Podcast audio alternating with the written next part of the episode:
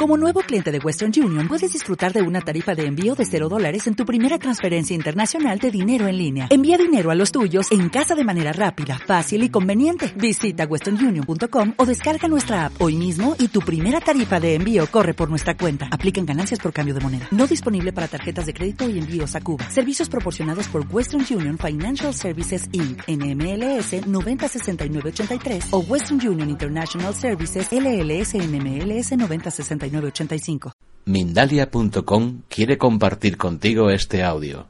Mindalia.com, la red social de ayuda a través del pensamiento. Entra en Mindalia.com y descubre cómo con tus pensamientos positivos puedes ayudar a miles de personas en todo el mundo, así como pedirles cualquier ayuda.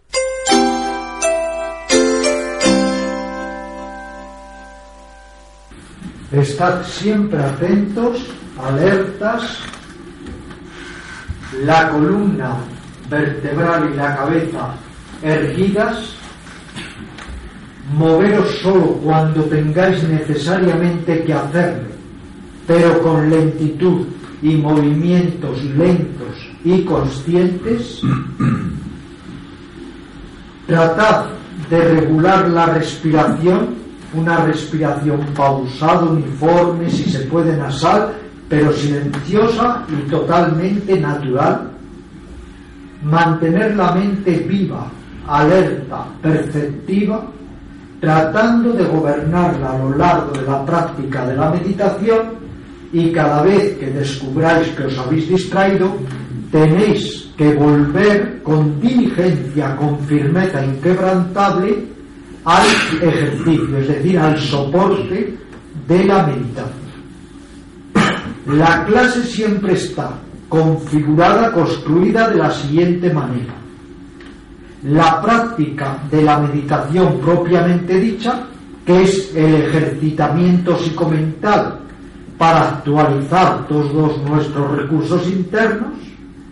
Luego siempre una charla donde vamos investigando toda suerte, toda clase de temas relacionados con la evolución de un ser humano y luego siempre, si hay tiempo, hacemos un ciclo de preguntas y respuestas donde por supuesto podéis seguir indagando conmigo, inquiriendo, preguntando y tratando de ir descubriendo en profundidad todas estas enseñanzas para la evolución de un ser humano y para el bienestar de la mente, de la psiquis y también de nuestras relaciones con nosotros mismos y con los demás.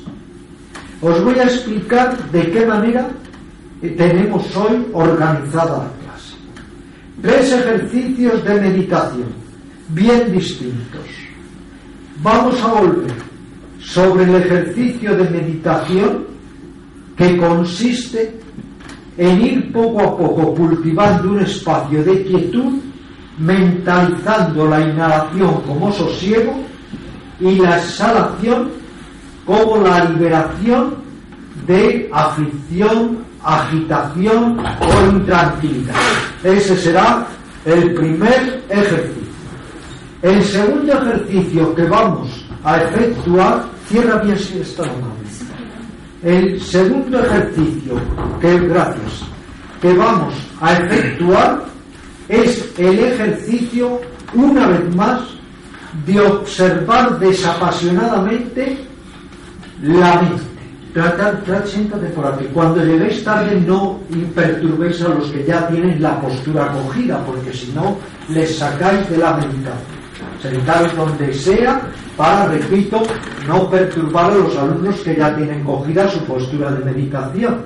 Bien, como os decía, el segundo ejercicio será la observación del espacio mental, para ir poco a poco captando, percibiendo sin reaccionar lo que va discurriendo por la mente. Ejercicio que hacemos mucho porque nos permite primero conocer la mente, pero luego algo importantísimo, aprender a desidentificarnos de los pensamientos. Y el tercer ejercicio que haremos es un ejercicio de concentración pura, que será hoy agradable porque va a ser en una flor.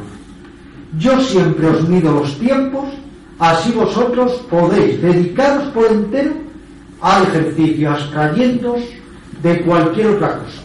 Dejad fuera ahora de vuestra mente las preocupaciones, las ocupaciones, las actividades diarias y centraos en este cuidado, en este ejercitamiento, en este saludable cultivo de vuestra propia mente, de vuestro hogar mental, que con estos ejercicios vamos a sanear, a ordenar y a ir poco a poco dotando al centro mental de la atención consciente, el sosiego y la ecuanimidad. Así que comenzamos. Explico el primer ejercicio para los alumnos nuevos. Los que ya lo conocéis, por favor, comenzad con él y así ganáis Tenéis en este ejercicio que desconectar la mente de todo y enfocarla con firmeza sobre la respiración. Respirad silenciosamente, un poquito más lentamente, que eso va a favorecer el ejercicio y vuestro sistema nervioso. Al tomar el aire, mentalizad que os llenáis de calma, de sosiego, de quietud. Asociad pues la inhalación del aire a sosiego, calma, tranquilidad. Al ir expulsando el aire, mentalizad que expulsáis, que desalojáis de vuestra mente cualquier sentimiento de zozobra, de ansiedad, de agitación. Por tanto, al inhalar, calma profunda. Al exhalar, nos liberamos de tensiones, crispaciones, desasosiego. Ir procediendo con mucha atención de esta manera, para ir creando un espacio de quietud, de tranquilidad imperturbada y de equilibrio.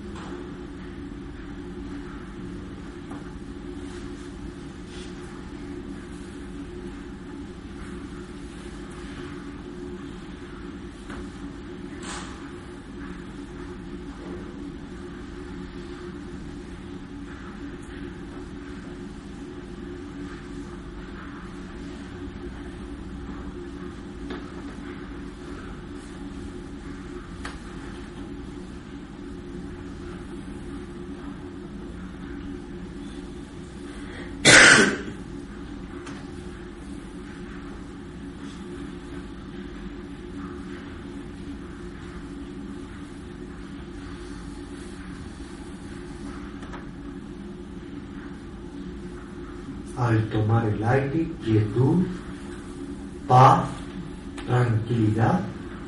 Al expulsar el aire, vais desalojando de vuestra mente la agitación, la intranquilidad, la ansiedad o desasosiego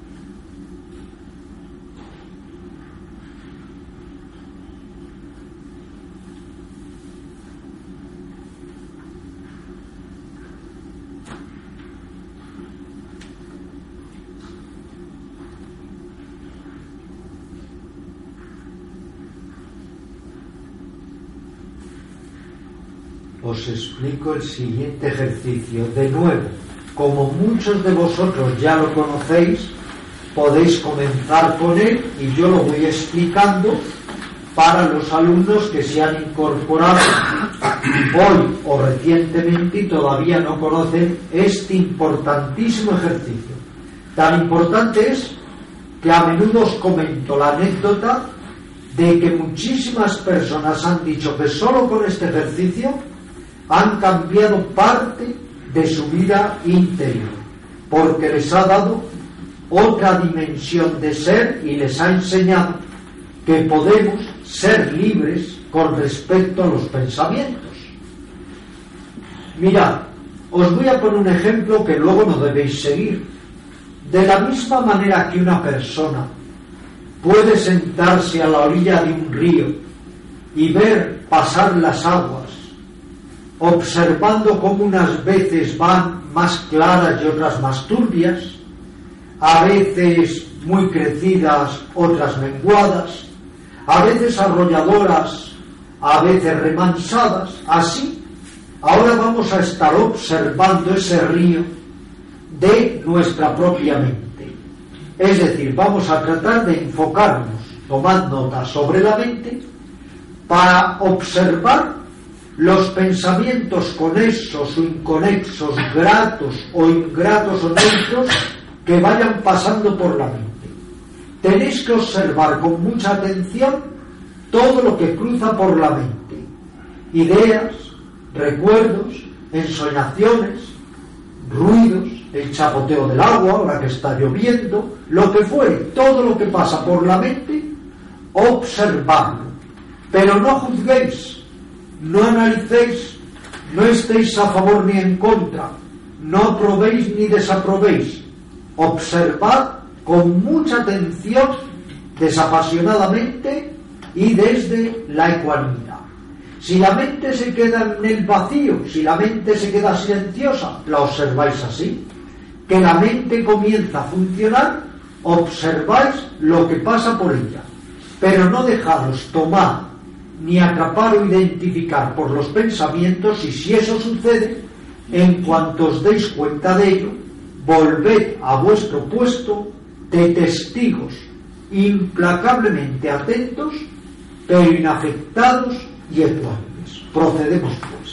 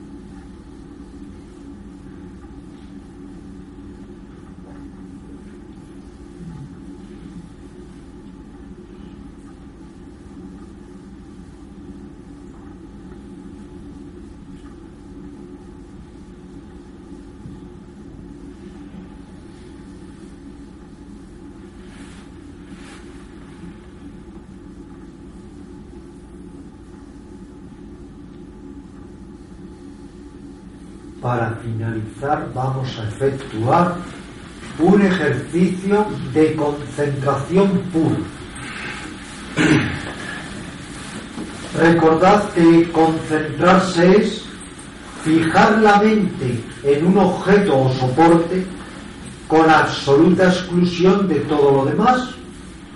Por ello siempre se seleccionan soportes fijos, incluso monótonos, repetitivos, para que la mente tenga que hacer un esfuerzo consciente para ir poco a poco logrando la unificación de la conciencia. Nuestra mente tiende a la dispersión y con la concentración, con los ejercicios de concentración, tratamos de ir poco a poco adiestrándonos en la fusión, la unidireccionalidad de la atención. Vamos a elegir una flor. Cada uno de vosotros elegirá la flor que prefiera, pero no lo cambiéis. Tenemos que mantenerla durante los minutos que va a durar el ejercicio. Y no se trata ni mucho menos de reflexionar o analizar la flor, no, sino de mantener fija la mente en la flor, mentalizarla, concentrarse en ella, tratar de ir poco a poco representarosla, representárnosla mentalmente, pero al decir representarosla mentalmente no quiere decir que la veáis con toda fidelidad, eso es muy difícil esa visualización, pero sí que por lo menos mantengáis el recuerdo, la imagen, la idea de la flor, para ir poco a poco absorbiendo la mente tanto como podáis en ese soporte, como os decía, con exclusión de cualquier otra idea, concepto o cualquier tipo de divagación. Y si la mente se distrae, enseguida con disciplina, con tesón, con constancia, la lleváis al ejercicio. Adelante.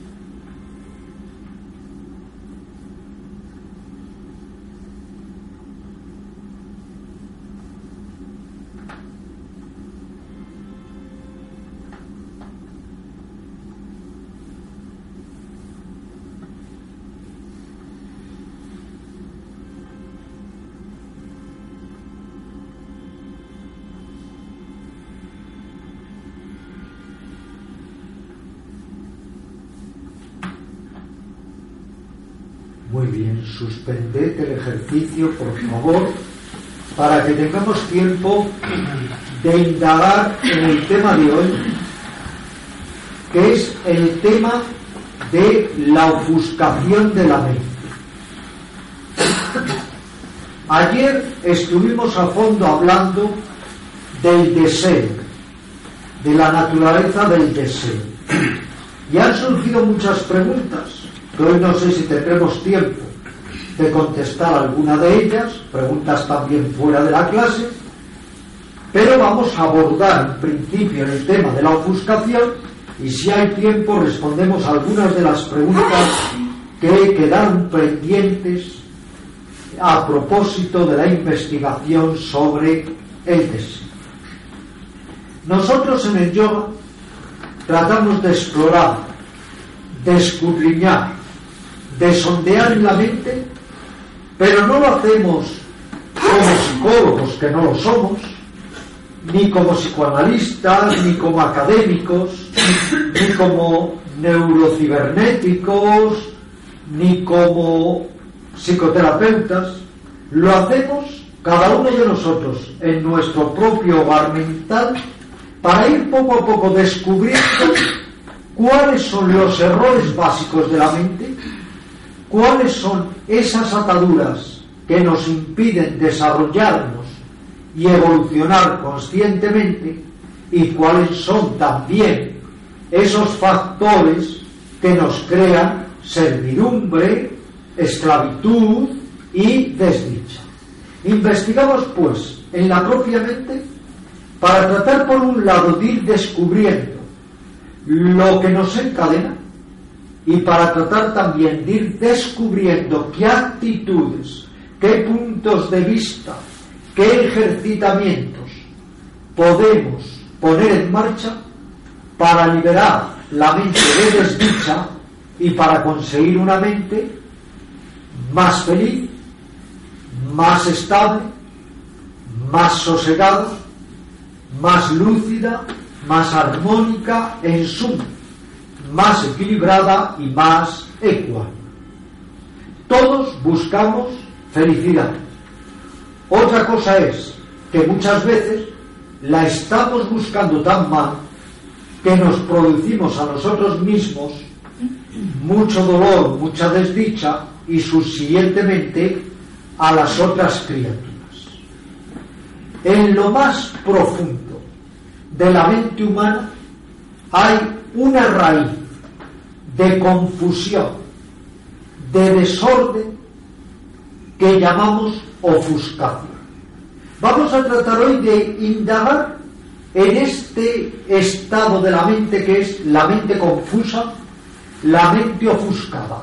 Y también vamos a tratar de indagar en su gran antídoto, que es la lucidez, la visión clara, la visión cava. Mirad, antes que nada, en la mente hay una rara sustancia que los orientales, sobre todo los sabios de la India, llaman maya, que es una tan rara, insisto, sustancia, tóxica, que siempre o casi siempre nos lleva a conceder mucha importancia a lo bobo, a lo mezquino, a lo trivial, a lo banal, a lo insustancial y a magnificarlo, y sin embargo, curiosa y paradójicamente, a no darle su importancia a lo que es verdaderamente esencial y trascendental en la vida humana y que debería ser prioritario para todos nosotros. Se da así en la mente un fenómeno de distorsión.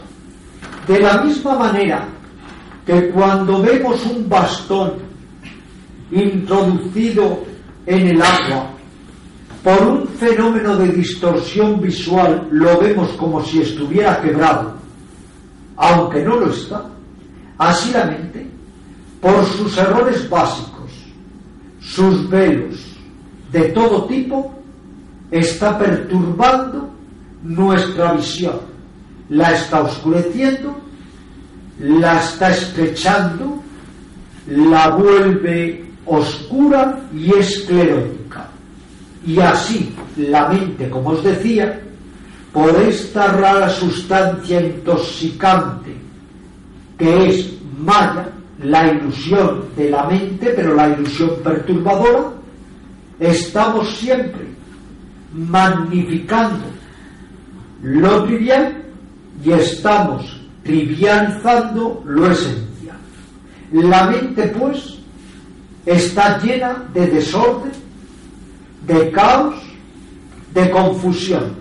Y tenemos que ir poco a poco logrando a través de actitudes y de métodos y del ejercitamiento del discernimiento y de la puesta en marcha del entendimiento correcto, tenemos que ir poco a poco abriendo un canal de claridad y de cordura y de sabiduría en esa densa, muy densa niebla de nuestra mente.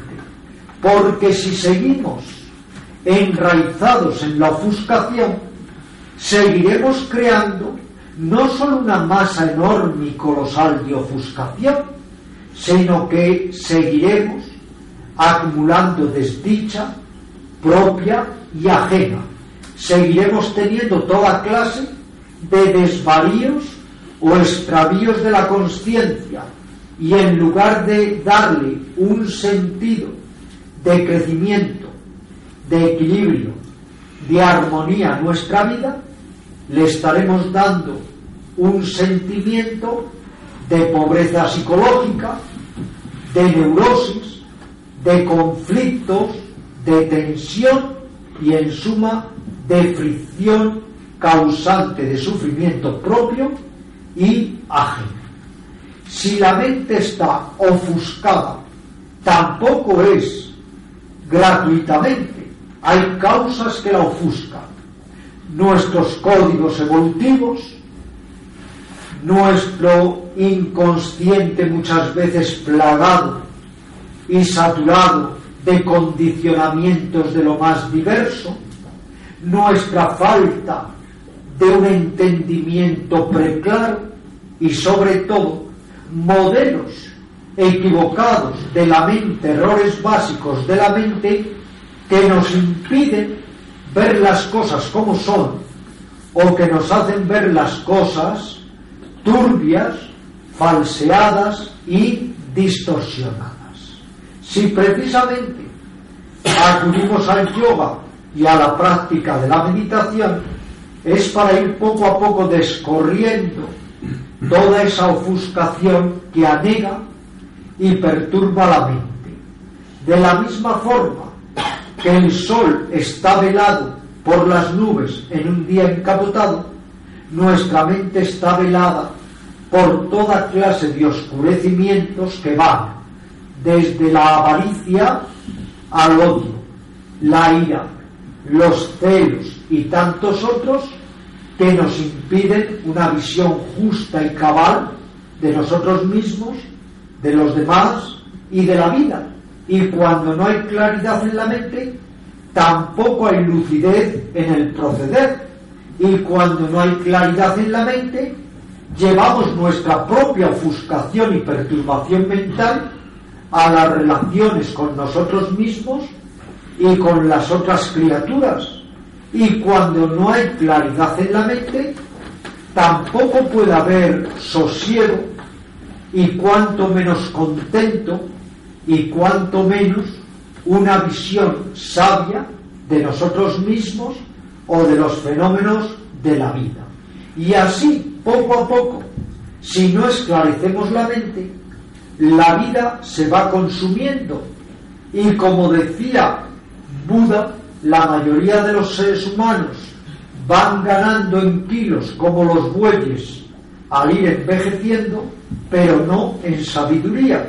Y si no nos decidimos a poner los medios para modificarnos, para limpiar la mente, para esclarecer la percepción, por muchos años que pasen, os aseguro que ni vamos a madurar emocionalmente, ni vamos a despertar nuestro elemento vigil de inteligencia primordial, ni vamos a conectar con nuestro ángulo de quietud, ni vamos a lograr que esta vida no sea más que un despropósito, un fiasco o un sinsentido. Es por esto que en el yoga valoramos extraordinariamente la claridad de la mente, porque si la mente está clara, podremos ver de una manera más acertada y más certera, y podremos desarrollar una comprensión clara que nos permita saber cómo proceder, que no quiere decir que estemos libres de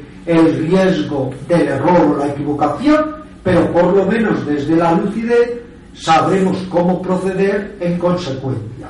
Y si tenemos una mente clara, seremos capaces de ver nuestros impedimentos mentales, nuestros autoengaños, pretextos y justificaciones neuróticas de todo tipo. Y si tenemos una mente clara, estaremos en mejor disponibilidad para relacionarnos afectivamente con las otras personas, creando y cultivando vínculos afectivos sanos y no vínculos de dependencia, de sometimiento, de simbiosis o de narcisismo enfermizo.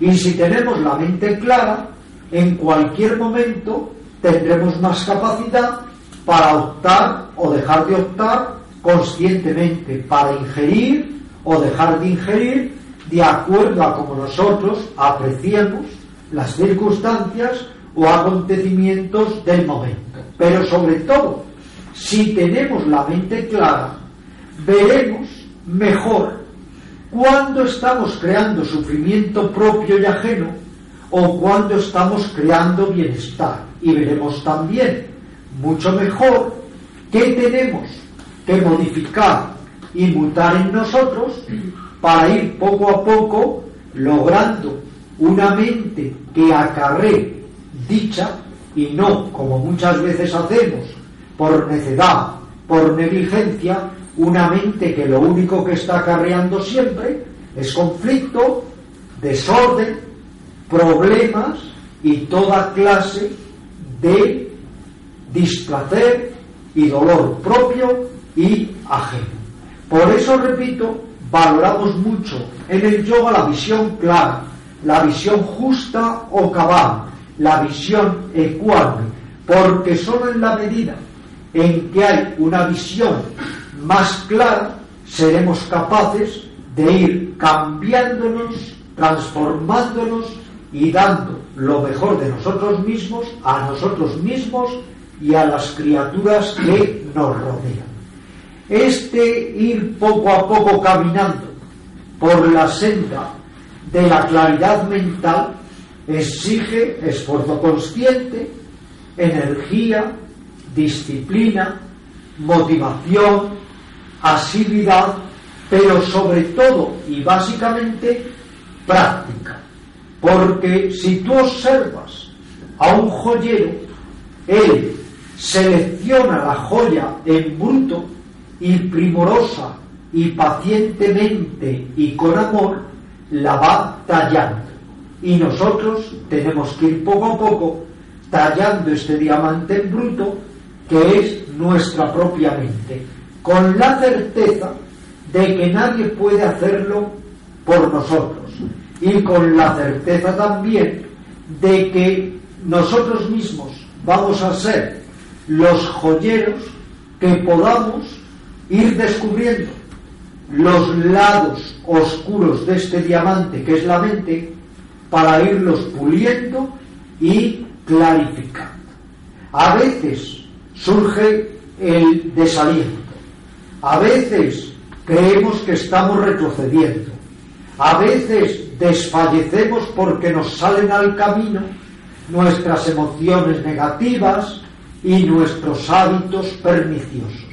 Pero si uno sigue trabajando con motivación, uno poco a poco va descubriendo que aunque muy lentamente, sí vamos modificando nuestras actitudes, nuestros equivocados puntos de vista y vamos descorriendo todos esos velos que falsean la percepción y que por tanto nos confunden y muchas veces nos esclavizan. Seguiremos hablando en otras clases de cómo ganar ese estado de claridad, de cordura, que es la lucidez. Y veremos también en qué medida la meditación es un medio, una práctica de gran eficacia para entrenar el subconsciente, para activar el entendimiento correcto y sobre todo para estimular en nosotros ese estado de ecuanimidad que sin duda es la cualidad de cualidades de cualidades, porque es la firmeza y el equilibrio y la armonía de la mente que nos serán de gran auxilio ante los problemas, las penalidades o las vicisitudes. No quiero acabar la clase sin responder, porque no tenemos más tiempo, a una pregunta que me hicisteis ayer fuera de la clase después de la indagación muy profunda que hicimos sobre el deseo, el apego y su opuesto, la aversión, y tema que por cierto seguiremos investigando e indagando entre todos. Pero me preguntaba Alicia, ¿qué diferencia hay desde el punto de vista del yoga o de los sabios del yoga entre lo que ayer todos son entenderme, denominaciones de conveniencia, entre lo que ayer llamábamos los deseos necesarios y lo que ayer también denominábamos los deseos prefabricados o superfluos que ya se encarga muy bien la publicidad y la propaganda y los medios de comunicación en inculcar y enraizar en todos nosotros. La biología, para sobrevivir, se sirve de esa fuerza impresionante que es el deseo. Deseo en todos los órdenes, porque hay el deseo de supervivencia, hay el deseo de perfeccionamiento, hay el deseo de autoprotección, hay el deseo de congregarse con los demás, el llamado instinto gregario, hay muchos deseos. Todos esos deseos son deseos necesarios. Deseas comer, pero es que comer es necesario para vivir. Deseas encontrar un techo, porque aunque no sea imprescindible, también en cierto modo es necesario para vivir deseas relacionarte con otras criaturas, porque también es necesario para satisfacer tus instintos gregarios, deseas beber y así sucesivamente. Son deseos o apetencias o inclinaciones a lo que nos place que decimos que son necesarios porque de alguna manera cooperan y colaboran con su satisfacción a que vayamos evolucionando o desarrollándonos o sobreviviendo o simplemente perpetuándose la fuerza de vida o biología.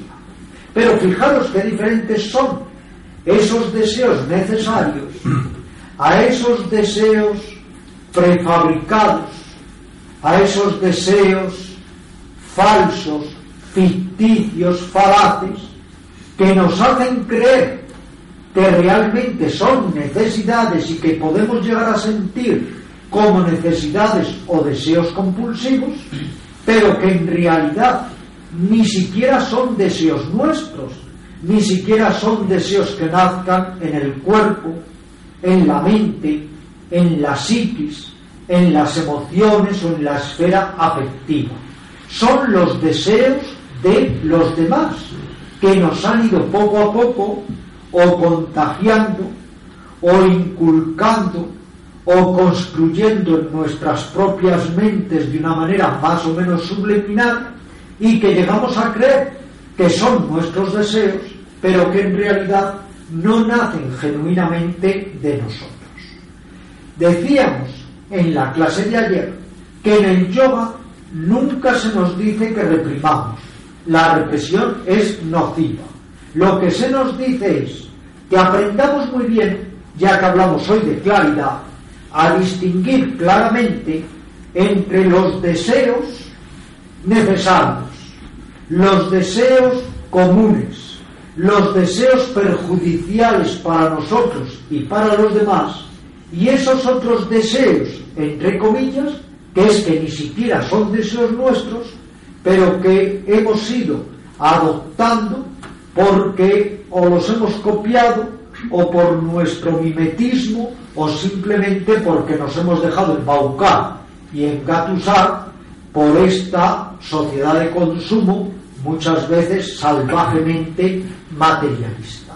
Es muy importante pues que cada persona, mediante su propia indagación, vaya también descubriendo sus deseos. El deseo es un poder, es una energía fantástica, pero siempre y claro que sepamos canalizarla, que a través de esa energía sepamos ir poco a poco siendo más constructivos, más benéficos para nosotros y para los demás, más creativos, y no como muchas veces sucede, que muchas personas utilizan la energía del deseo para explotar, para denigrar, para mortificar a los demás, para engañarles en base a su propio egoísmo. Por eso el deseo está ahí, nunca hay que reprimirlo, lo que hay es que saber utilizarlo y saber encauzarlo y saber transformarlo